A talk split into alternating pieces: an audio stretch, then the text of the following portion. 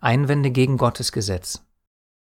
Lukas 16,16 16, Gesetz bis frohe Botschaft. Bis Johannes der Täufer zu predigen begann, hörtet ihr auf das Gesetz Moses und die Propheten. Nun wird die Botschaft vom Reich Gottes verkündet, und die Menschen drängen sich mit Gewalt hinein.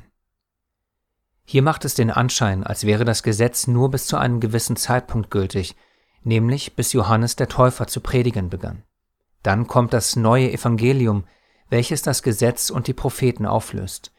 Auch hier gilt wieder, dass diese Annahme völlig nachvollziehbar ist, denn der Vers erweckt schnell diesen Eindruck. Jedoch muss man nur einen Vers weiterlesen, um zu erkennen, ob das Gesetz seine Gültigkeit verloren hat oder nicht.